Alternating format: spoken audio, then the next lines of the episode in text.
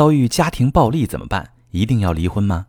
你好，这里是中国女性情感指南，我是许川，用心理学带你找到幸福的方向。遇到感情问题，直接点我头像发私信向我提问吧。收到这么一条提问，一位女士问：被老公家暴一次后，她马上自己打自己，并承认是突然冲突了，后面改了很多，这种情况要离婚吗？家暴原因呢，就是生活琐事吵架。他用拳头猛捶我的头，我头上马上起了一个包，还用脚踹我的腰，导致腰有两个星期下蹲都疼。那段时间他经济压力比较大，他说跟我吵架很烦发毛。我们有一个孩子挺小的，比较调皮。如果离婚，我一个人照顾孩子会很吃力，因为我工作很忙。现在老公还是能帮忙搭把手的。想问一下，我是再观察等第二次打我马上离婚，还是现在就离婚？好，各位女士，在回答这位女士的问题之前呢，我想先说说家暴的黑暗力量是怎么脱离控制爆发出来的。有一种理论说，一个人的暴力是基因里带的，没有办法改变。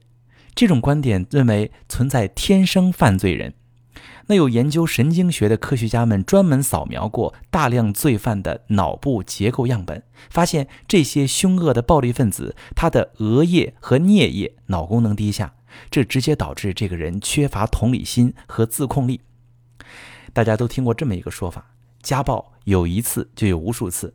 那为什么有这个说法呢？一是大量的样本案例总结出的规律，还有就是基于天生犯罪人的理论，大脑功能有问题，谁也没办法。可是有一名叫做詹姆斯·法隆的神经科学家，他就是研究这个理论的。他曾是坚定的基因决定论者。直到有一天，他扫描了自己的脑部结构，熟悉的画面出现了。他震惊地发现，他自己的脑部结构和天生犯罪人的脑部结构是一样的。但是他的这一生真的过得很幸福，他的父母都很善良可亲，他从小接受了良好的家庭教育，在组建自己的家庭后，他成为一名温柔的丈夫、慈爱的父亲，一大家人其乐融融。这说明什么呢？你可能会说，哦，是原生家庭起的作用，詹姆斯的原生家庭好，所以他心理健康。如果一个人原生家庭不好呢？那我们就再说另外一种理论。这种理论说，原生家庭会对一个人产生重大影响，一个人的童年经历影响他成年后的行为。那我在工作中也会为我的来访者分析他和他配偶的原生家庭，去帮助他们找到他们某些行为模式的来源。比如，一个女人如果有一个暴躁无理的丈夫，往往她也会有一个暴躁无理的公公和忍气吞声的婆婆。可是那些有一个糟糕至极的原生家庭的人，真的注定用一生都无法治愈童年吗？危险预测专家加尔德文·贝克尔曾任美国总统安全顾问，他的童年一言难尽。我这么说吧，他小时候长大的那所房子的墙壁和地板，至今留着九颗他母亲在不同时期射出的子弹。加文在从业之后，曾和一些童年不幸的刚出狱的年轻人交流。他被问到的最多的一个问题就是：为什么咱俩童年经历差不多惨，你现在却西装笔挺开着豪车，我为什么就把自己活成了这样？是啊，为什么呀？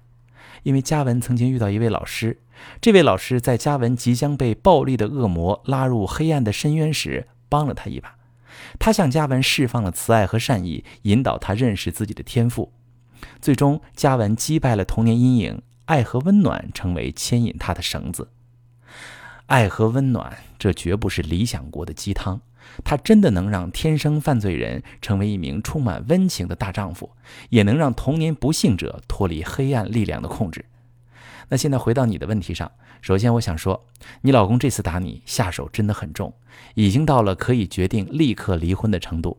但是你如果选择再给他一次机会，我也不反对。基于我上面说的这些，我想给你一个对未来经营婚姻很有价值的建议。无论是这段婚姻还是下一段婚姻，两口子相处一定要察言观色。你可以对老公有要求，甚至也可以跟他斗嘴吵几句。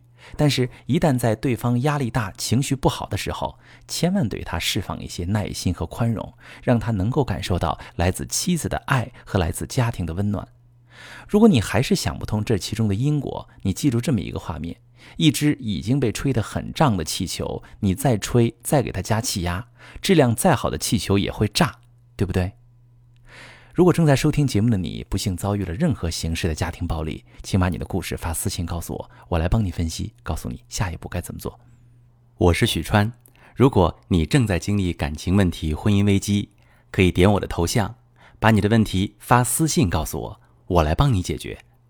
如果你的朋友有感情问题、婚姻危机，把我的节目发给他，我们一起帮助他。喜欢我的节目就订阅我、关注我，我们一起做更好的自己。